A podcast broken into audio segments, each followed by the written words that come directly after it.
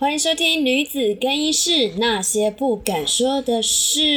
大家好，我是拉玛小姐。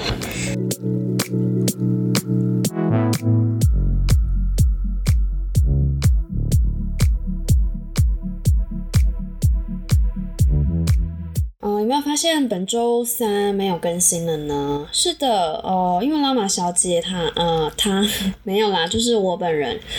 嗯，应该说，我最近认为觉得节目的关系会让我压力有点大。就是说，如果每周两更的话，我会觉得我有时候会生不出来什么主题要跟大家说，所以我决定就是说每周变成一更，就是每周五更新，那礼拜三就暂时先暂停了。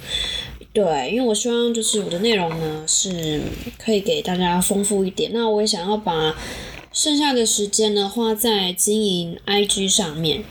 嗯，没错，大家不要觉得 IG 是很容易耶。如果你是一个自媒体啊，就像我啦，自媒体一个人经营的话，没有没有去投广告啊，没有人帮你想企划的话，其实一个人来做 IG，它我觉得是蛮有难度的。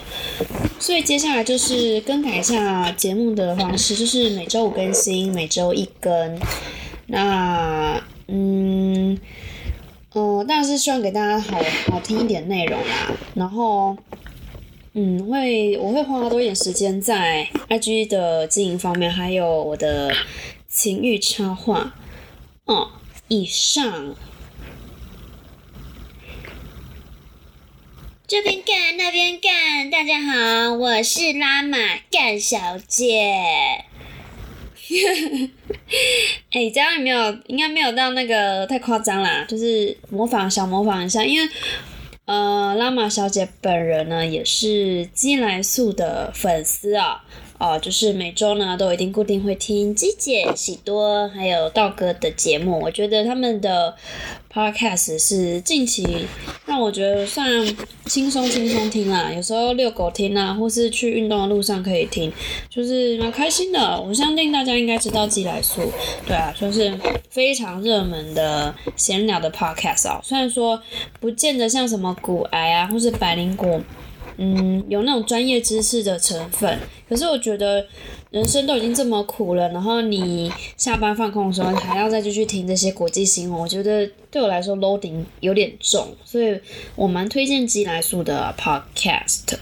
嗯哼，那本周呢，我们要聊的就是一个叫做探病期的故事啊。好，那为什么这一集要叫探病期呢？嗯，不知道大家之前有没有听过我之前有一集叫做金鱼期的那一集，呃，金鱼期如果大家有有用 Netflix 的话，应该都知道说金鱼期它是上个月初的一部呃 Netflix 的 Netflix 的一个新的日剧，那它是在讲日本人妻外遇的故事啊，它是一个日剧，然后那它的原著呢是真的是一个。哦，漫画改编的，然后它是日本有一个漫画啦，同名同名漫画就是也叫《金鱼期》，然后从漫画改编的真人的连续剧。然后我我那时候一开始是看 Netflix 连续剧啊，就是八集嘛，一下就看完了。那我觉得其实蛮好看的，因为日本在拍这种比较禁忌的题材，还有那种人生比较真实的东西，他们是真的拍拍的蛮深入的。但我后来就是很喜欢这个题材，所以我就自己去看漫画。然后看完漫画之后，就觉得哇靠，漫画真的好看很多诶。为什么呢？因为日剧啊，有碍于演员尺度的关系啦。大家知道嘛？里面有几个是算是偶像出来的，也不能露奶嘛，对不对？也不能太夸张啊，不能搞得太像 A 片了，人家会觉得说，那你去拍 A 片就好了。对啊，碍于就是有色眼光的关系，所以有些演员他们是没有办法拖到那种程度，是露奶呀、露屁屁啊，或者第三第三点啊，就是比较没有办法啦。那我觉得也是 Netflix 关系，可能条件的限制啊，剧集赞助的限制，也没办法说真的完全拍到非常十八禁到一个太超过的程度。所以，呃，漫画的当然就没有这个限制嘛，当漫画就是自由创作，所以漫画里面真的有很多很多内内的，应该说做爱的情节，那那个台词啊也比较露骨一点哦，所以我觉得，嗯，这个漫画是有让我惊艳到的，对，因为真人的那个激情的氛围没有没有像漫画那么强烈。对啊，那其实就是真的。如果你要做这种成人的东西，其实就是要一些裸露啦。因为人嘛，人是视觉性的动物，要一些裸露才会就是觉得说啊，就是被喷发啊。对啊，人啊，我跟你讲，人就是这么肤浅啊。可是其实我说真的，这部《金鱼区金鱼期》的漫画其实没有大家想象那么肤浅。那时候我在看的时候，我也是觉得有点怕怕的，会不会说看一看觉得浪费自己时间，就是完全是看了一个没有没有内涵的东西。可是其实这部漫画，我觉得是除了说露骨的部分是露露骨，可是其实蛮 探讨的层面还蛮深的。他其实就在讨论很多女生啊在婚姻里面遇到的一些很现实的问题。那简单的介绍一下这部《金鱼期》的漫画，哦，它是一位叫做黑泽 R 的日本人妻所画的。那它是根据真人真事改编。这些故事呢，这个作者在后面都有写说，他是婆妈茶余饭后的闲聊的八卦，也就是说，他从朋友的朋友的口中呢，听到了一些人妻。秘密的故事，所以他就觉得很有趣，就决定把它画成了一部成人的漫画。可是我觉得这个这一部《金鱼期》啊，它的画风其实很勾追耶，就是跟那个少女漫画一样。不知道大家有没有看过？嗯，以前有一部叫做《圣女》哎什么《圣女贞德》吗？贞子 什么贞子？呃，反正就是有一个日本一个动动动画家啦，漫画家叫做种村有菜，他就是画那个哦，什么怪盗神偷贞德啦，怪盗神偷贞德应该是这一部，他的画风就是跟这种跟种村有菜画风很像，就是那种很少女漫画的样子，所以不会说像小时候看那种 A 漫很粗糙啊，很粗糙，就是觉得这个人就是他只是这个角色出来就是。过没多久就是要做啊，也没有什么对话，但因为画人真的蛮勾追的，会让你一直想要看下去。而且黑泽啊，其实他他在画面里面排版的时候叙述其实还蛮顺畅的，嗯，就是你就把它想象成爱情爱情的少女漫画，可是有一些做爱的成分，然后再有一些禁忌的话题，所以我觉得这部《金鱼期》其实很好看，就是很顺，一下就把它看完了。好，那《金鱼期》呢，它是一。哦，应该说二十四画，就是二十四个章节。有看过漫画的朋友应该知道吧？一画就是一个章节，好像总共是二十四画。那每一画呢，都是独立的人妻故事，像有什么装修期呀、探病期呀、便当期呀，啊，帮帮老公送便当，送到送到老公同事的手上，怎么回事？这这这是蛮扯的。还有就是什么？蜂蜜期呀，哈，动物都来了哈，还有美容期呀，是怎么样？做脸的也来了，还有园艺期呀，哦，种菜的也来了，什么期都有，哦，真的没有想到婚后还要各有专长，有够忙了。结婚还要各有各自搞找各自的事情做，真的人生很累的。OK，不过我们今天呢，就是要特别要聊一位。一位人妻啊，他就是他就是我们的探病期，好，他就他是大概在这个漫画的第第二卷就出现了，好，就是第 第二集就出现了，好好，这位探病期的名字呢叫做河北真东啊，河北真东，河北河北河北路的河北，好，真真实的真，冬天的冬，好，那我们就简称她叫河北小姐啦，好。What happened to 了河北小姐呢？啊，介绍一下河北小姐。河北小姐今年呢，她是二十三岁，非常的年轻哈，就是大概大学毕业而已。那她十五岁就嫁给了十八岁的先生，那是怎样？就是非常非常的年轻，就是小妈妈啦。那就是小妈妈不懂事嘛，年轻不懂事，就先有后婚，就直接嫁给了。非常年轻的老公，然后自己也是一个小孩。那结婚七年，好，那他其实是过得蛮不幸福的。其实我发现这些妻子的，呃婚姻里面，就是每个妻子都过得不是很幸福，这是大家的共通点，就是婚后人生其实心里有苦啊，宝宝有苦心里不说。那呃河北小姐也不例外。好，那她为什么会在婚姻里面过得不快乐？是因为老公呢一直长期的言语暴力她。好，就是比如说嫌你说。哎呦，那个小孩的功课不好，是不是你没有好好带他啊？啊，那，嗯，你跟你朋友出去要出去多久啊？不要太晚回来，不然我在家里面都没有人帮我烫衣服啊，没有人帮我扫地啊。你要做你该做的事情啊。那就是对河北小姐嫌东嫌西啦，就是很典型的言语暴力的老公。好，那其实除了言语暴力呢，还有一部分就是金钱上的问题。好。那河北小姐怎么变成探病妻？也就是说，为什么她的 title 叫探病妻？是这样子的，河北小姐呢，有一天呢，借老公的车子，啊，开老公的车去朋友家喝酒，啊，就是那种一般的姐妹聚会，啊，没想到跟姐妹聊天呢，喝酒喝到一半，她老公呢就打电话给她，就用大吼的跟她说：“哎，你你把我车开去哪？”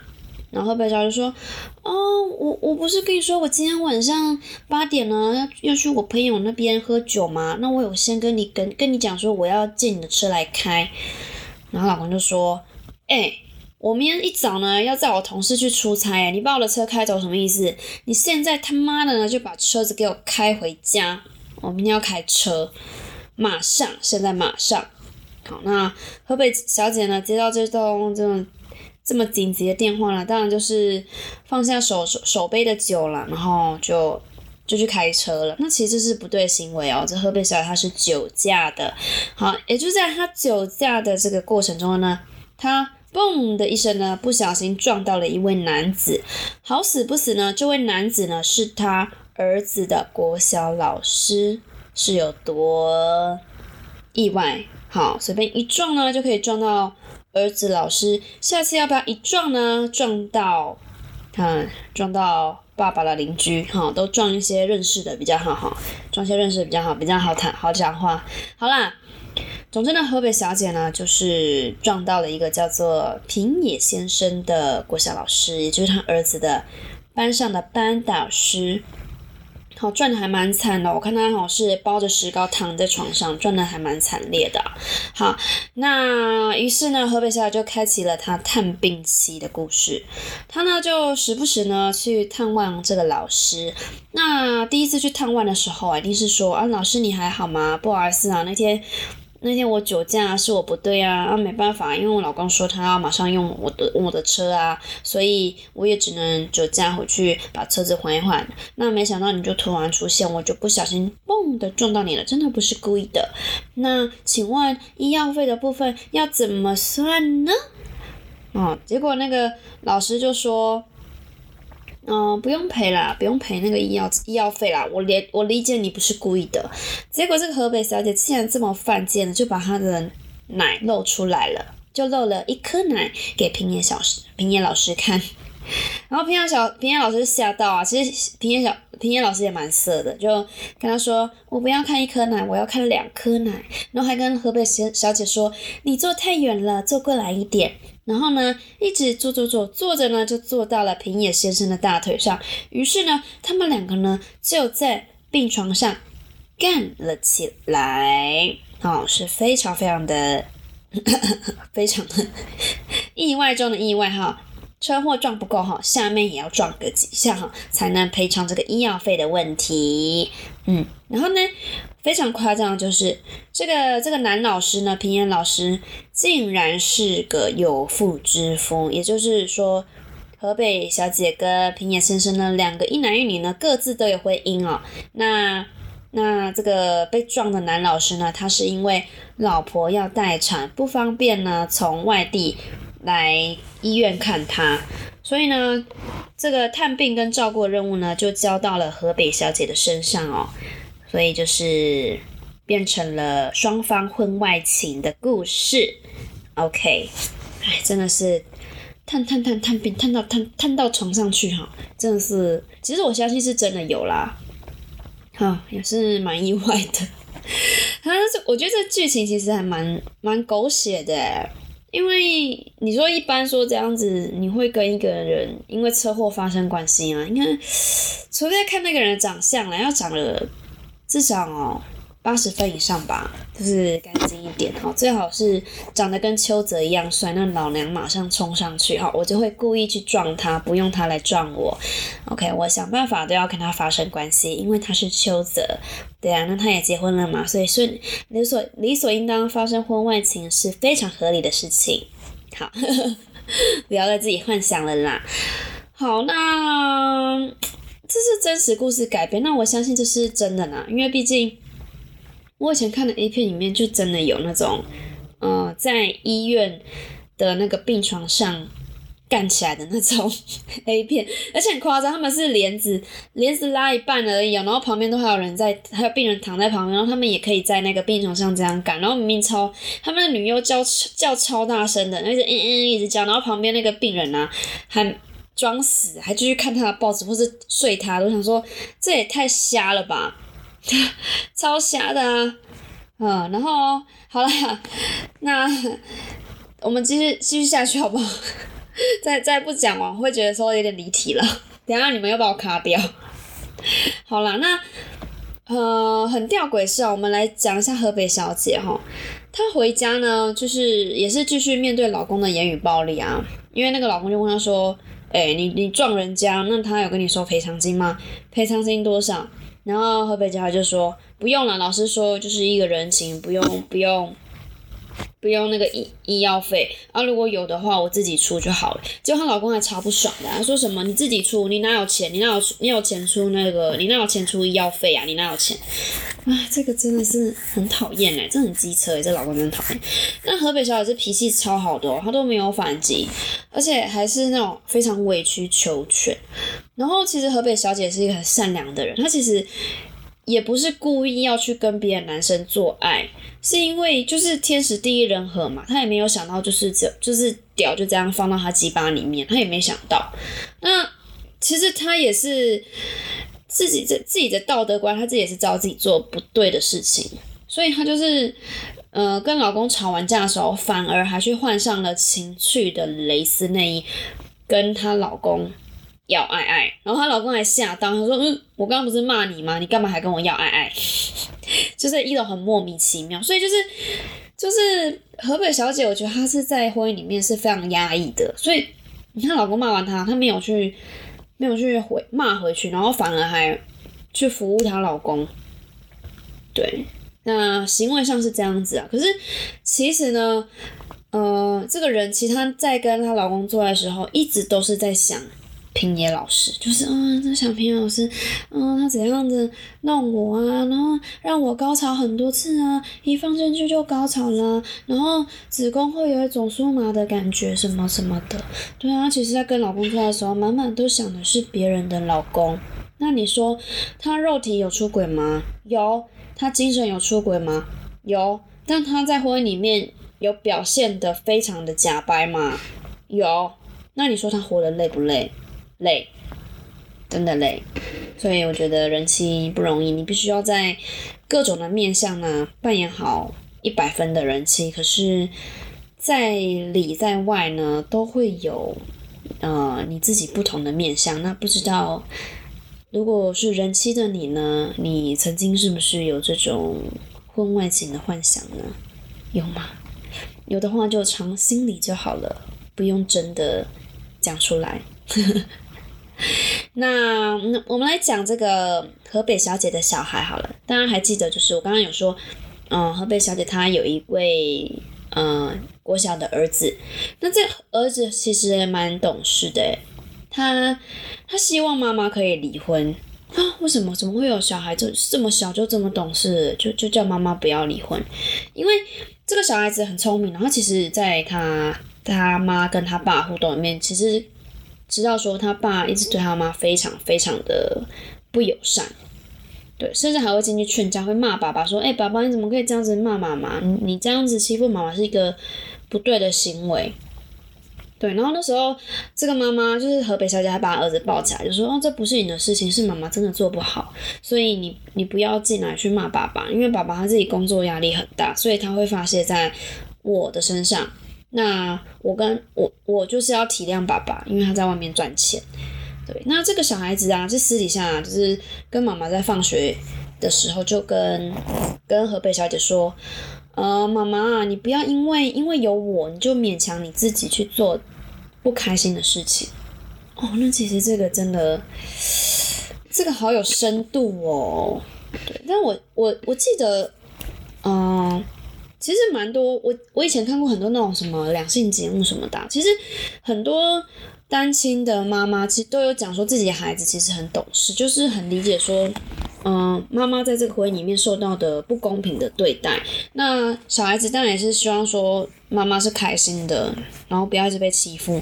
所以其实不少小孩子在很小的时候都已经有跟妈妈说啊，妈妈没关系啊，你其实可以离婚啦，你不要想太多这样子，我希望你是开心的。对，可是，呃，现在是蛮多人愿意会去做离婚这件事情。可是，如果你要想十五年前、二十年前的女生，她们是比较保守的，会宁愿说哦，为了小孩子，除非是到那种非常夸张的程度，比如说，嗯，老公会打她，会会就是真的是动手动脚那种关系，他们才会真的去去离婚这样。不然，其实讲话然后被被骂，其实他们是可以是可以接受的。对，那其实这个在漫画里面也有画到哦，就是那个河北小姐就跟她儿子说，嗯，除非爸爸真的讨厌妈咪，或是想要妈咪消失不见，只要他没有做出那么那么过分的事情的话，妈咪其实都没有关系哦。哇，这个真的很心酸呢，真的超心酸的，就是。他们那个人气的底线其实还蛮大的，这是看人啊。那我觉得这个河北小姐其实底线就是非常非常大。如果是我真的受不了，我就真的是签字离婚，然后就逃走。好，那除了小孩啊，除了小孩的问题会让人妻舍不得离婚以外，其实人妻面对另外一个问题哦，是经济的问题。好，那河北小姐到后面呢？他有一个想法，就是说他想要让小孩子去上英语的补习班。那先生就说不用啦，不用上什么补习班啊。你跟我都那么早婚，我们没有念大学，两个笨蛋生出来小孩子是有多聪明？干嘛就会浪费钱去补习？河北小姐其实其实还蛮蛮爱小孩，她就她就跟他说，她就跟她老公说，其实浪费钱也无所谓啊，只要小孩子是开心的就好啦。反正如果你不愿意出钱的话。我就自己出小孩子补习班的钱，用我自己的钱出就好了。结果你们知道吗？他先生竟然是暴走，诶，他现在就是大骂他说：“什么叫做用你自己的钱呐？那我的钱以后我我赚的钱就我自己花，花我自己赚就好。那你花你的，我花我的，我们就各自花各自的，是是这样子的吗？有这样的逻辑吗？”她老公就说：“我们两个赚的钱就是为这个家付出。”没有再分你跟我这件事情，所以你也不要去浪费钱去让小孩子去补习。要花什么钱是你自己决定的嘛？你你就是这样子说服我嘛？那我就觉得哦，河北小姐真的好可怜哦，真的可怜，真的是很应该说她真的非常任劳任怨哎，她只是吓到，可是她也没有真的说嗯。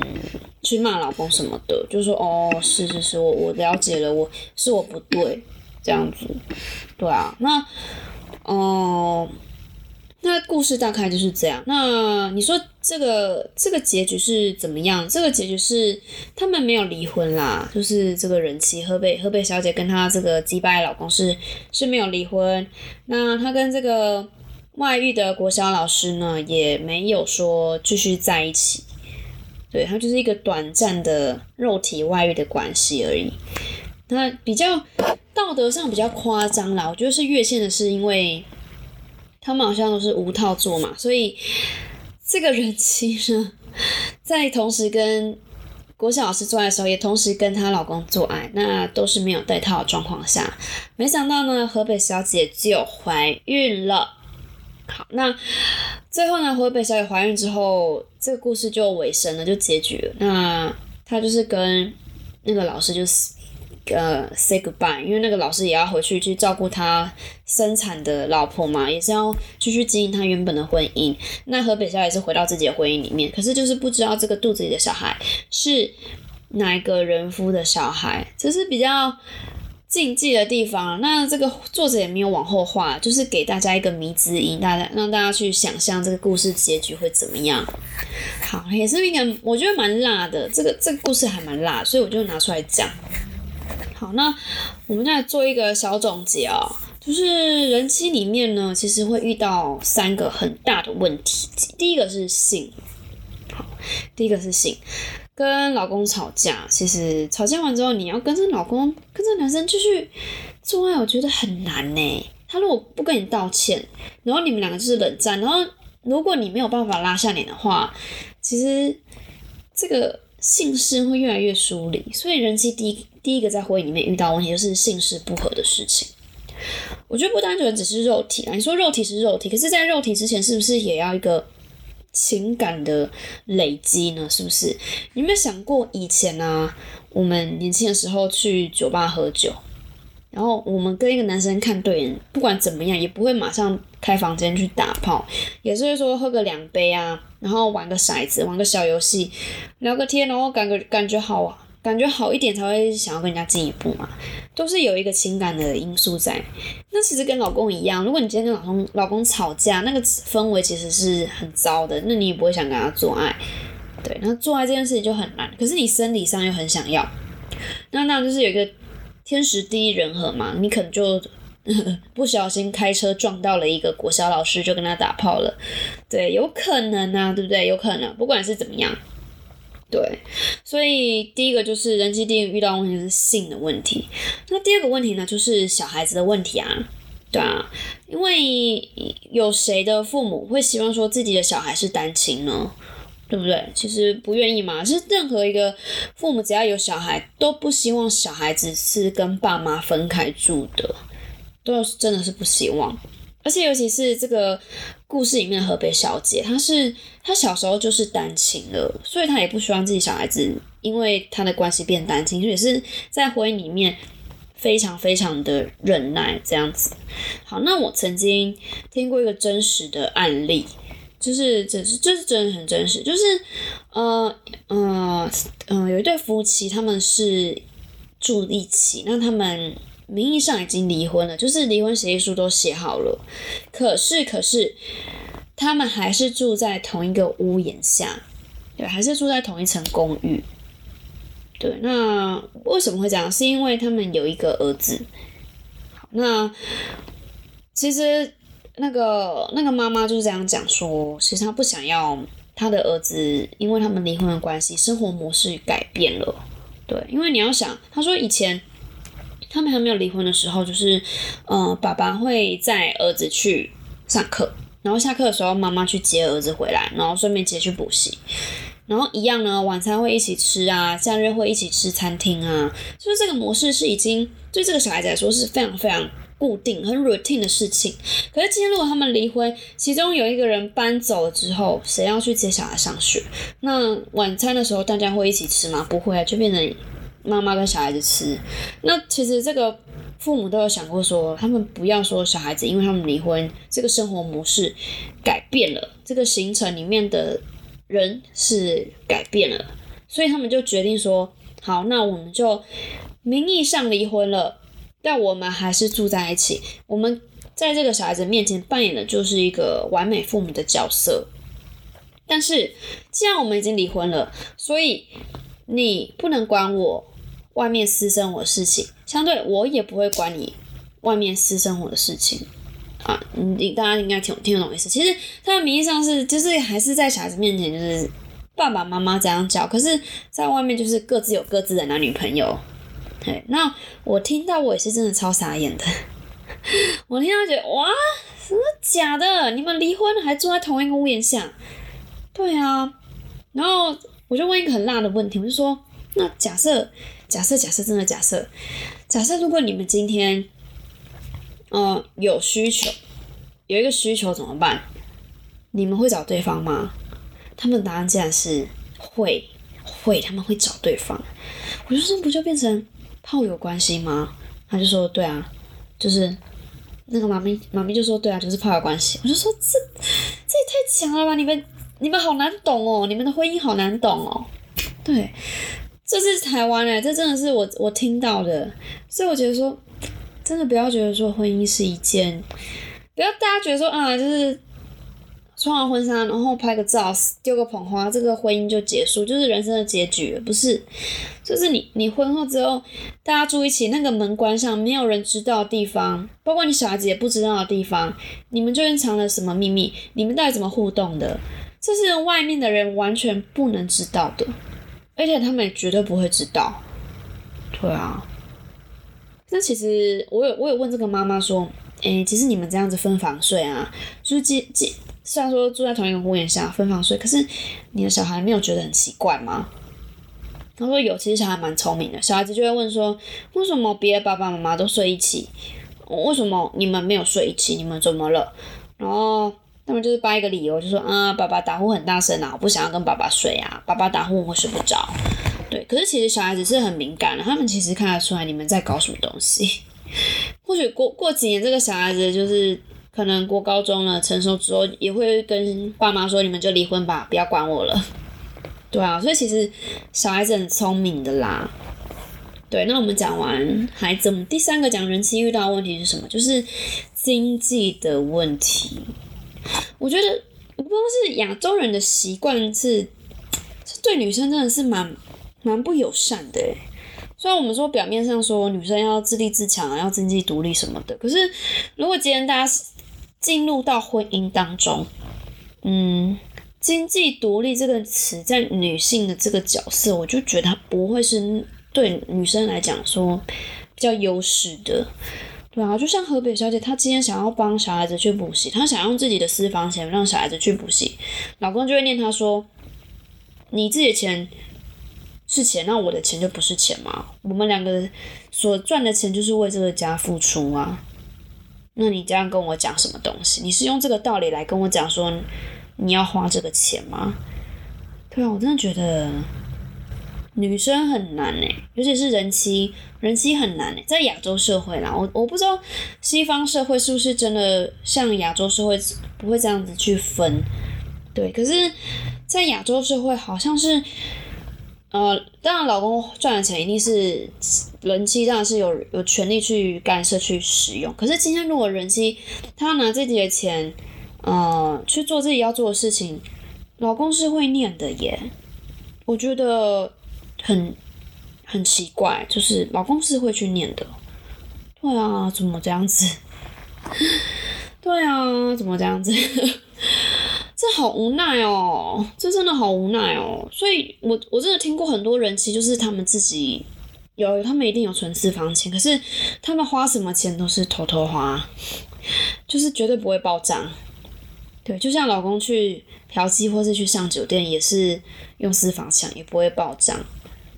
这这很难哎，大家不觉得结婚其实没有想象中那么快乐吗？就是结婚就变成一种勾心斗角的感觉，真的。如果大家有看过看过有一部嗯好莱坞电影叫做《史密斯夫妇》，应该知道婚姻是怎么样。他们用那个就是那那部是布莱德比特跟安吉丽娜裘丽演的嘛，就是他们定情剧。可是他们就是用那种。两个人都是间谍，就是这这个史密斯夫妇的呃故事里面，就是在描述说有一对夫妻，他们叫史密斯夫妇，Mr. Smith，嗯呃 Miss Smith，然后他们他们都是各自都有工作，可是他们的工作是真正的工作其实是呃间谍的卧底。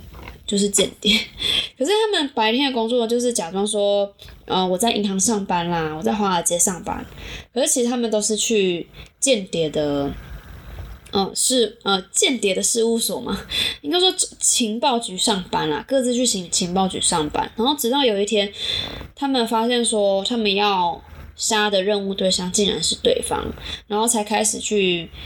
去想说，诶，我真的有了解我先生吗？我真的有了解我老婆吗？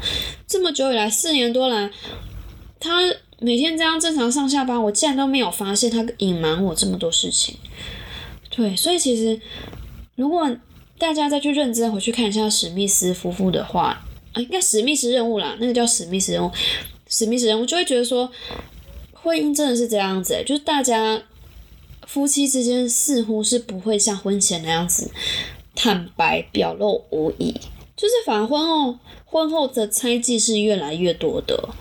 对啊，婚后的猜忌是是会越来越多，就像人妻为什么要外遇？我们我们就回到这个原点嘛，人妻为什么要外遇？就是就是有疙瘩啊，有猜忌啊，我怀疑你啊，你不照我的话做啊，我们两个就吵架啦。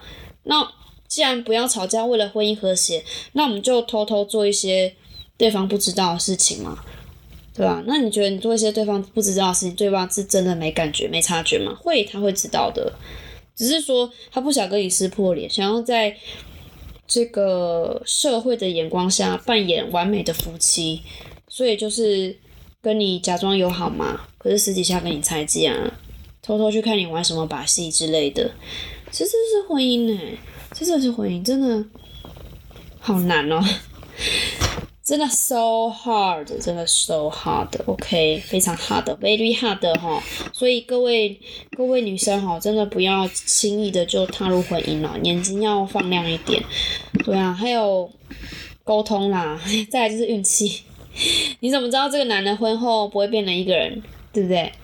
再来就是你呀、你怎么知道你婚后不会遇到一个你更爱的人？对不对？大 S，我们就来看大 S 好不好？婚后遇到一个他更爱的人，应该说离婚后啦，离婚后不是婚后，因为我们也不知道他是他们是在婚前就婚姻中间就是联系上他的前男友还是怎么样，是他们是说婚后啦，那实际状况我们也是不知道啊。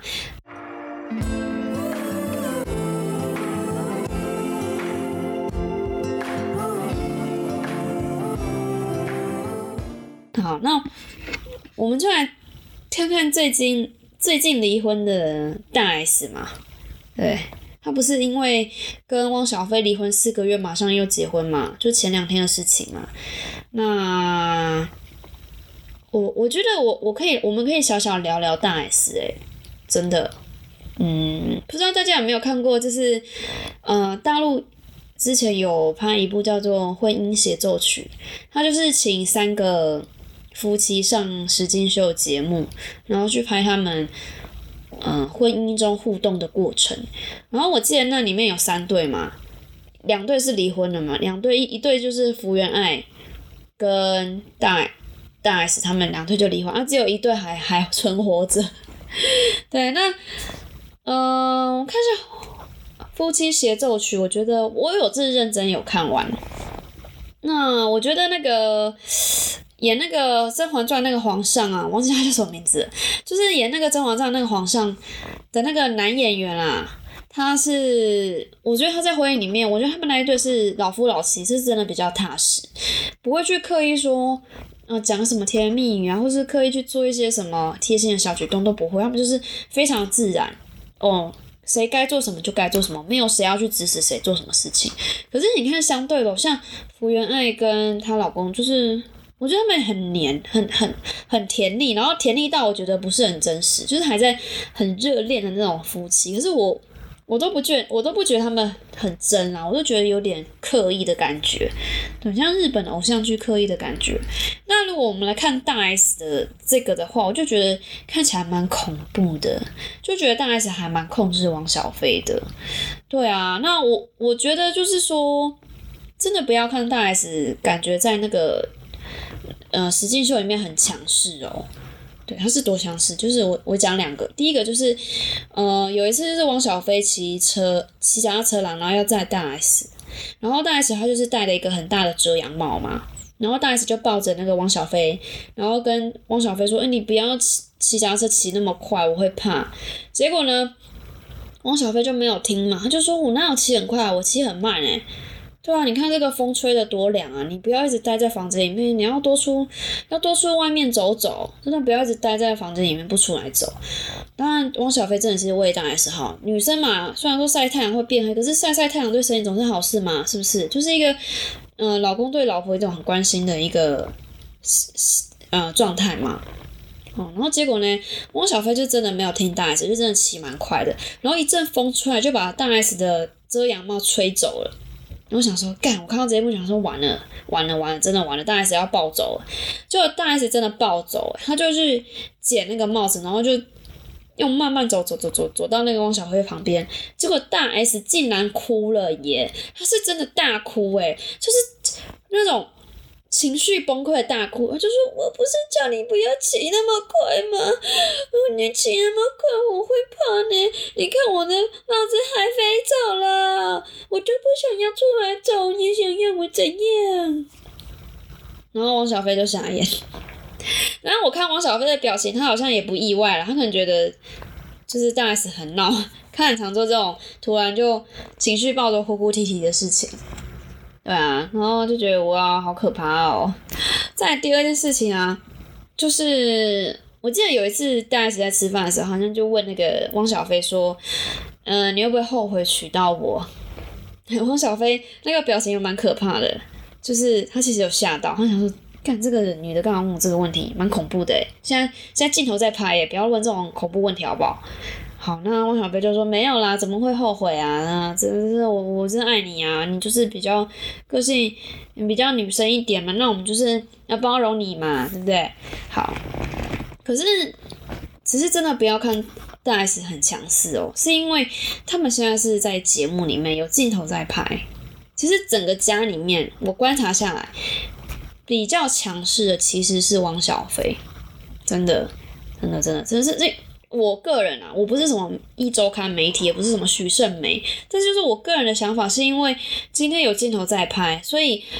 汪小菲他是男生吧，比较比较爱面子，加上他有生意上的一些往来，就是怕说自己在生生意场上因为这个节目搞砸了，对啊，因为毕竟参加这个节目是是帮自己加分，不是帮自己扣分嘛，所以阿丽很在乎自己的形象，所以在镜头前面就镜头前面就是表现的比较低调啊，就是不管大 S 说什么，他都说是是是，他就是大 S 面前的 yes man，但是仅存于镜头下。对，那我真的觉得那个婚姻协奏曲啊，这这一部啊，真的很像《控制》这部电影。真的，我说大 S 跟汪小菲部分，真的很像《控制》这部电影。那个《控制》这部《控制》这部电影应该十几年前很红，十年前吧，是那个邦艾弗列克演的。对，那个大家自己去看啦，反正就是就是在讲说那个。老婆怎么样去控制她老公啊？然后让她老公变成莫名其妙的杀人犯啊之类的。对我就觉得看到大 S 跟汪小菲的互动，我就想到这部电影，就觉得蛮毛的。对呀，在镜头面前控制汪小菲，超毛了。看你还敢不敢，还敢不敢这样对我很凶？我就在镜头前面刁你，看你要不要配合我演戏。我的想法是这样子啦，但我不知道实际状况是怎么样，我也不知道他们有没有剧本。但实际上看起来，我是觉得说，嗯，大 S 跟温小菲为什么会离婚？我们其实可以去看他们以前在实境秀上的互动，或许可以看出一点端倪。就觉得很毛啊，就觉得他们真的很毛诶，好像在牵制对方，就不像那个那个皇上那样子，就是很坦然啊，很很自然的互动。对啊，那。最后最后呢，我就是要说，《金鱼期》这一部 A 漫真的很好看，就是黑泽啊画的，真的真的很好看，所以一下就看完了，二十四话，一个晚上就看完了。如果你真的对人妻的，嗯，人妻的话题，或是人妻为什么跨越禁忌的那条线非常有兴趣的话，你真的可以来看这部 A 漫，或是说你你现在正是人妻，你也遇到了一些婚姻上不顺的地方。你也可以来看这部 A 漫，然后来疏解你的心情。那你说道德层面怎么样的话，我觉得道道德哦，道德是这个社会定的线啦，就谁谁是错，谁是对，是这个社会定的线。可是你的人生是你自己的啊，你自己也有自己道德的底线啊。那至于说你要做到怎样夸张的程度，就是如果你假设今天要外遇好了，你要怎样做到？一个呃程度，就是说你你还想要守这个婚姻，你也想要守这个家，可是你还要跟这个男人继续的话，你要怎么去保守那个道德的那条线？这个是你们自己的问题，因为说你们要去思考的啦。我没有任何的意见，我是觉得说，嗯，人做什么事情都是要为自己负责。嗯，你今天做错事情呢，也是你自己负责，没有人会帮你。对啊，所以我也我是不会啦，因为我是一个很懒惰的人，我是一个懒惰社交的人，懒得社交的人啊。我觉得说我干嘛还去找别的男生？我是一个很懒的人，而且我也怕麻烦。对啊，我今天如果怎么样，我还要去删对话记录什么的，我又怕被人家发现，而且。我是一个粗枝大叶的人，就是一定很容易被抓到那种，所以我就不是很，我自己是不会去外遇啦。我觉得我干嘛那么无聊？对啊，我我个人就要做很多事情了。你看，我现在要做 podcast，然后我要我想要学画一些情欲插画，然后我想要上课，我想要追剧，然后我还要照顾我家狗狗什么的，然后自己也有自己的交友圈。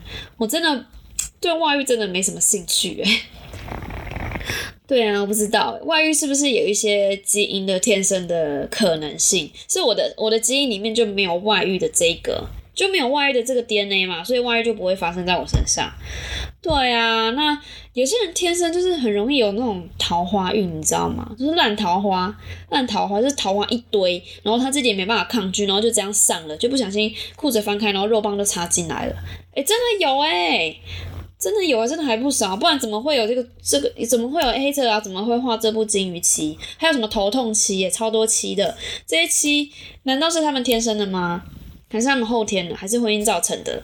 到底是怎么回事？如果你真的很想要了解人妻的故事的话，你就去看《金鱼期》这部 A 漫，就是拉玛小姐本人是狂推的，真的。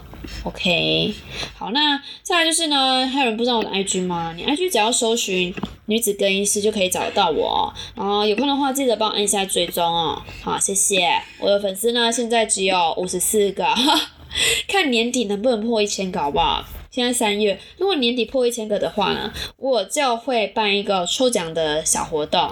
OK，至于要送什么呢？哦，我们慢慢讨论。我们慢慢讨论是没有关系的。好啦，那今天这集就这样喽啊！还不要忘记哦，我们之后呢节目呢是改成每周五更新，就是每个礼拜一集这样子。那如果之后呢我时间空了出来，或许会改回每周三五各一集。好，那那我们就下周见喽！祝大家晚安。